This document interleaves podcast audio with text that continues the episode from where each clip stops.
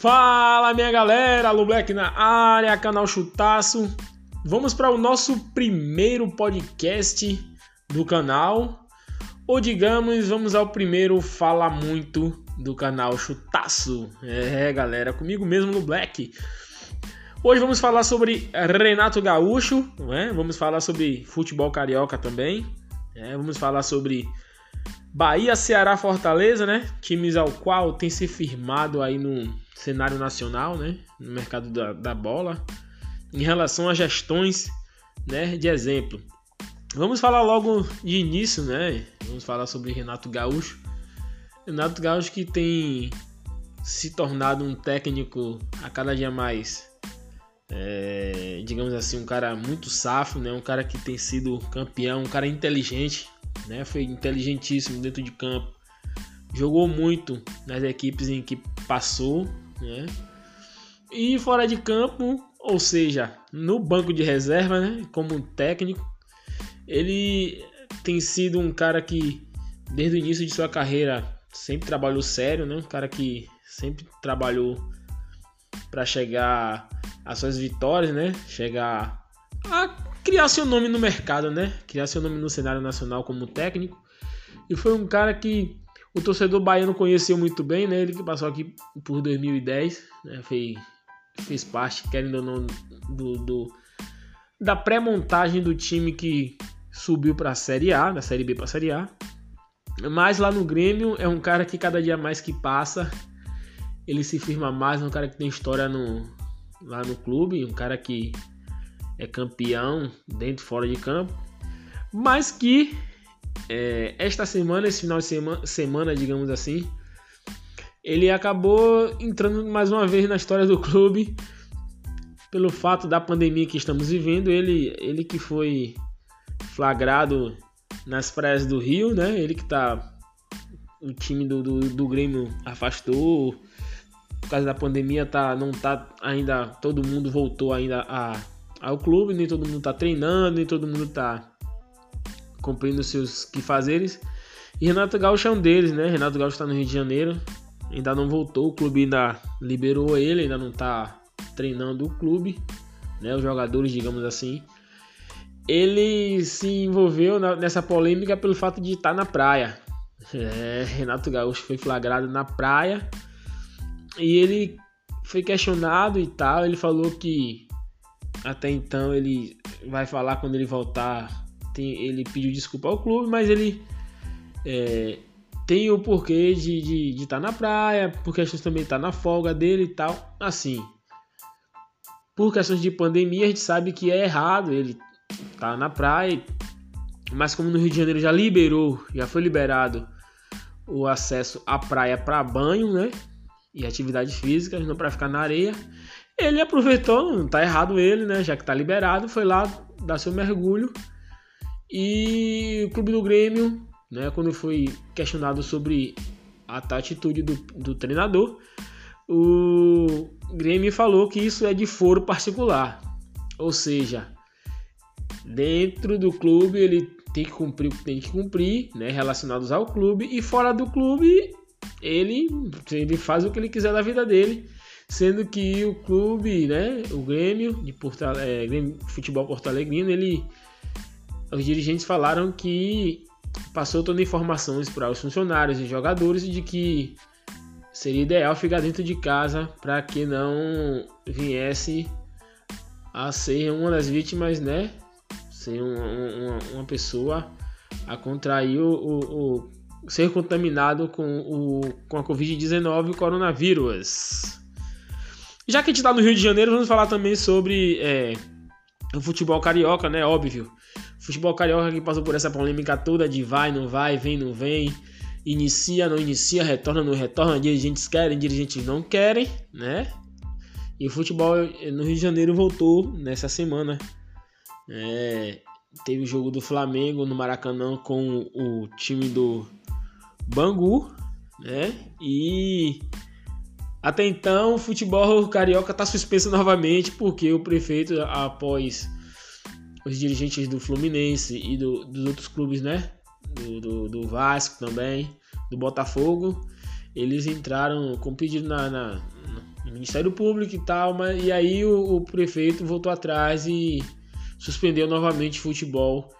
É, futebol no Rio de Janeiro, até então está suspenso novamente.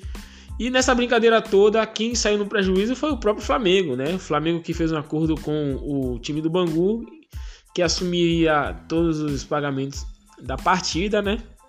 E nada mais, nada menos que teve um prejuízo de 152 mil reais. Isso mesmo, 152 mil reais. Justamente por causa de custos operacionais, né? Da partida. Vou dar aqui alguns, alguns números de algum, alguns valores que foram pagos dentro desses 152 mil reais.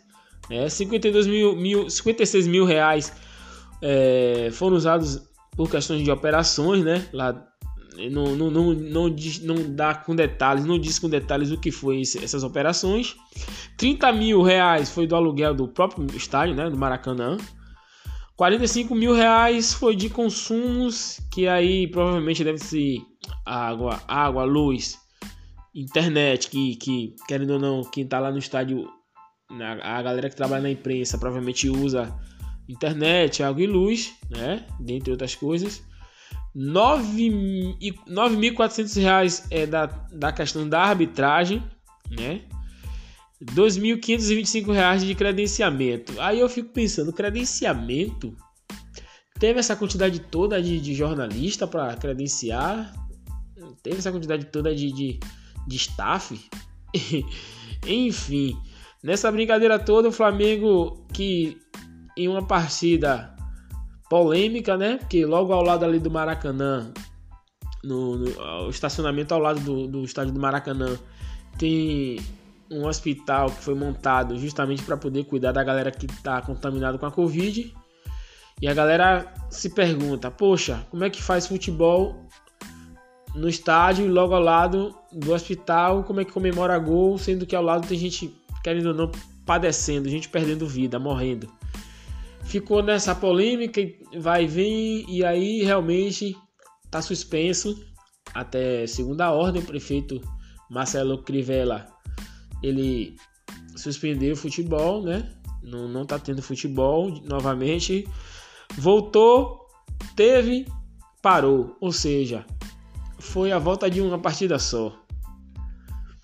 Agora falando de futebol nordestino, né? Isso mesmo. Bahia, Ceará, Fortaleza foram clubes que nos últimos anos, né? Digamos assim, nos últimos oito anos, sete anos para cá, foram clubes que se fortaleceram, se firmaram dentro da região Nordeste, falando em gestão, né? Gestões e, e finanças, né? Bem organizadas.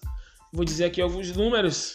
Né? O, o time do Ceará, né? O, o Ceará Esporte Clube foi um time lá que dentre os times do Nordeste é um dos clubes que realmente tem crescido também, né? Juntamente com os outros que eu, eu citei, né? O Fortaleza e o Bahia, né?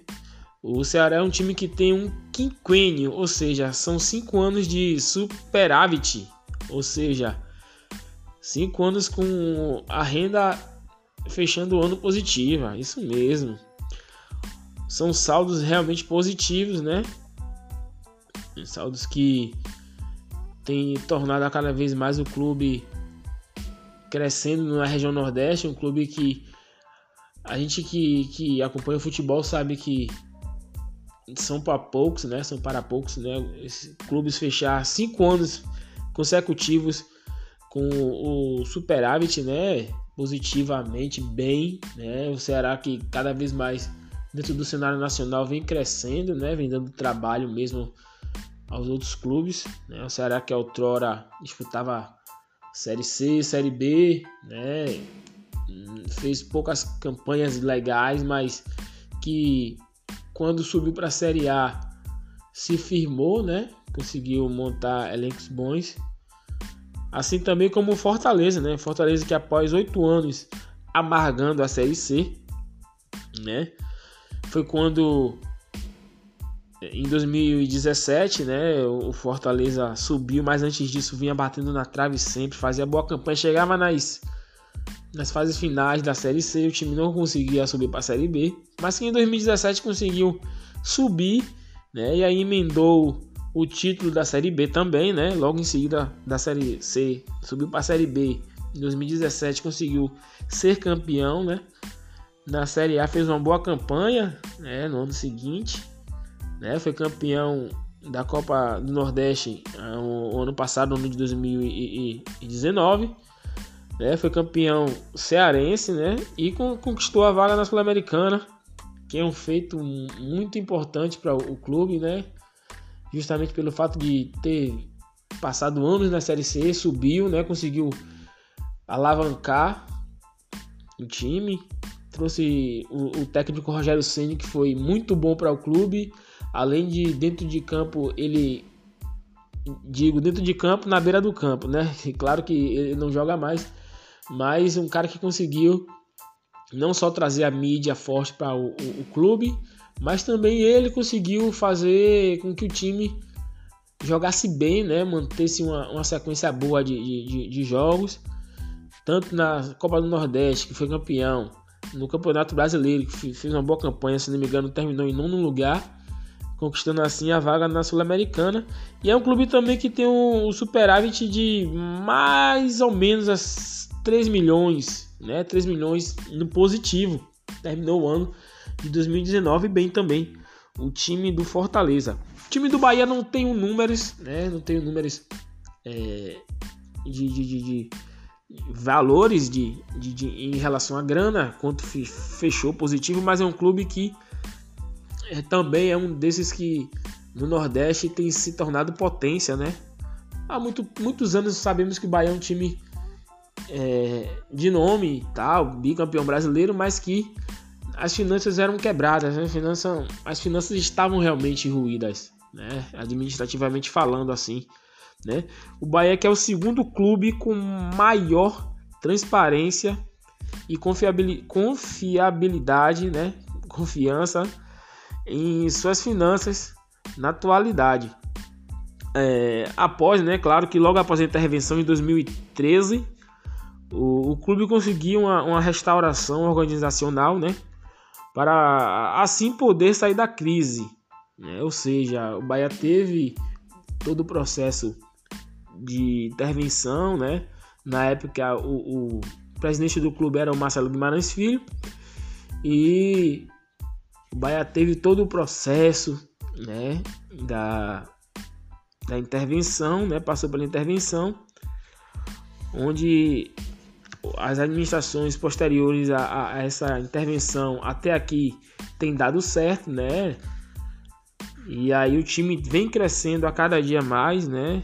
Hoje o Bahia é, é procurado, né? O Bahia hoje é um dos clubes que é visto como referência é, e muitas equipes do, do Brasil afora tentam entender é, o processo de transformação do Esporte Clube Bahia em relação à organização, clube que passou por Série C, passou por Série B, time que era visto como mal pagador, clube que não era muito bem aceito, né? Alguns jogadores, quando sabia que ia ser emprestado ao Esporte Clube Bahia, não queria vir pelo fato de Bahia não pagar bem, a fama de mal pagador era bem, bem escrachada no cenário do, do, do futebol. E hoje o Bahia, graças a Deus, é referência, né? assim como o Ceará, Fortaleza, né? são as três maiores potências até então do futebol nordestino. Galera, me despeço aqui de vocês e se vocês gostaram desse podcast, foi o nosso primeiro, né, podcast do Fala Muito aqui no canal Chutaço. Curtam, sigam também no Instagram, arroba canal Chutaço Underline Oficial. Né? Sigam também aí Black Underline Oficial. É... E fica ligadinhos aí, seguem aí, se inscrevam aí, continuem seguindo aí, porque daqui em diante é só melhorando e trazendo novidades para vocês. Esse é o podcast Fala Muito para vocês.